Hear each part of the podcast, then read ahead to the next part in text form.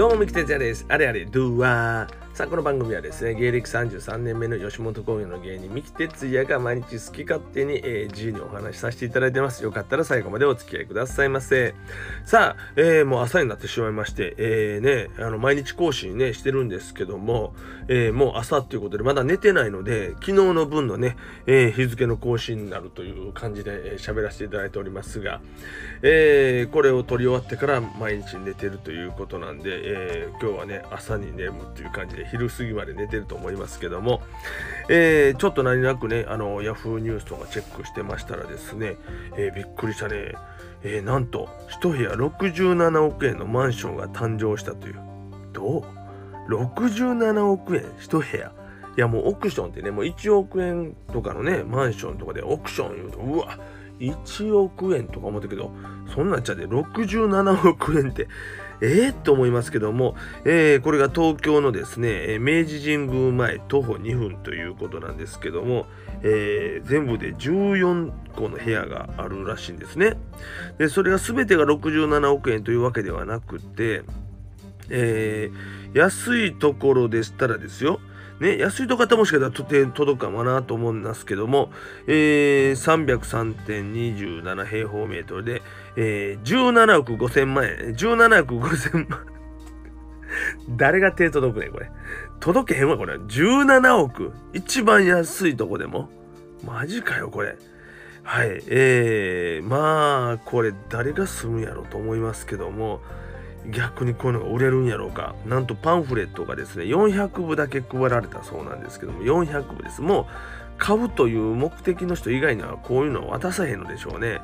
えー、67億6千万ってこれ広さ627平方メートルらしいんですけども627平方メートルどんなもんか分からへんわ 分からへんわほんまになあ広さの感覚がいやー、すごいなと思いますけどね。えー、あの、原宿のラフォーレね、えー、四つ角のラフォーレのすぐ裏手にあるそうなんですけども、まあ、もともとは、えー、ここは日銀の寮だったということですね。日本銀行の寮やったところの、えー、2400平方メートルあった土地が、まあ、ブライダル事業に展開する塚田グローバル HD が買い取ってさらに転売されたということでね場所はめちゃくちゃいいですよねあの本当に表参道にもつながっている原宿の表参道のちょうどあの、ね、角になる交差点のところで、えー、ラフォーレのあるところのその裏側ですからまあそこに住んだらまあ明治神宮すぐ駅行けるって地下鉄乗れるし、えー、山手線もすぐいや乗れへんかこの人たち。17億とか67億払う人が電車乗れへんか駅地下じゃなくていいんちゃうの？これ別に。なあ、ただもう原宿のど真ん中に住めるということでそのステータスだけやろうかな。うん、そうや別に駅地下じゃなくていいよこの人たちな。徒歩2分駅からでかかんでも乗れへんやろ。ほぼな。乗ることないんじゃない？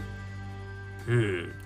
いやーでもちょっとびっくりやなと思いますけどね。えー、ちなみにですけど、坪単価がどんなもんかって1坪単位の値段ですよ。まあ1坪いうことですから、畳2畳ぐらいの大きさでなんぼするかということですけど、なんと1坪単位で3500万円やって。えー畳2畳で3500万円。えー、ここの土地。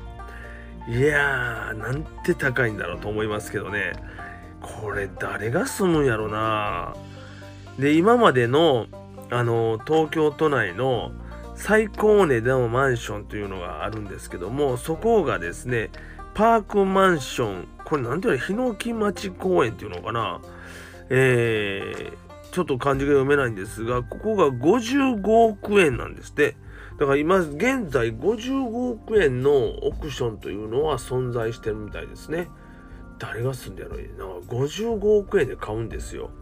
えー、でその55億円を今回この67億円のマンションができたらその記録を抜くということなんですけども、まあ、まだマンション自体は建ってないんですね、えー、これからなんでしょうね。まだまだ、えー、あとどのぐらいで行くんかわからんな。えっ、と今年の8月から、うん、8月予定か。あまあまあまあもうちょっとやな。もう買う買ってもう住む人決まってんのかな。いやーでもなんかすごいな。ほんまにちょっと友達が住んでくれたら行きたいなと思うけどおらへんっていうねその友達。いやーちょっとこれはすごいわ。もう桁が違うのオークションの桁がちょっと違うね。もう2億とか言うだけでうわおとか1億のマンションでうわおやから67億。いやーわからんもんやねこれは。まあちなみにね67億6000万円の部屋に住んだらですよえー、実際的に言えば月額で2000万円以上の家賃を払ってるのと一緒だそうですね。えー、まあ、銀行の不動産のね、えー、賃貸利回りが3.8%と計算すると、まあ、2000万以上の家賃を払ってるという。もうこれ、家じゃないやん、もうな。こんなんもう、スーパー、いや、スーパーでも儲からんが百貨店やな。いやー、ちょっとこれはすごいなと思いましたが、でもね、えー、驚くのもまだまだ早くて、なんと日本の、まあ、この67億のマンション、うわおと思ったけど、日本ってまだマンション安い方らしいですよ。えーええー、と思われた方多いと思いますが、えー、これを見ますとですね、なんとですね、えー、例えばですよ、香港のビクトリア湾を眺めれるマンションっていうのがあるんですけど、これが約500平方メートル。えー、それで90億円やって、マジかよって、90億円のマンション。これ、なんやろこれ、オークション。まあ一応90億やからオークションか。もうミリオン、100億いったらミリオンとかなんかなるんやと思うよ。90億も1億も一応オークションはオークションか。う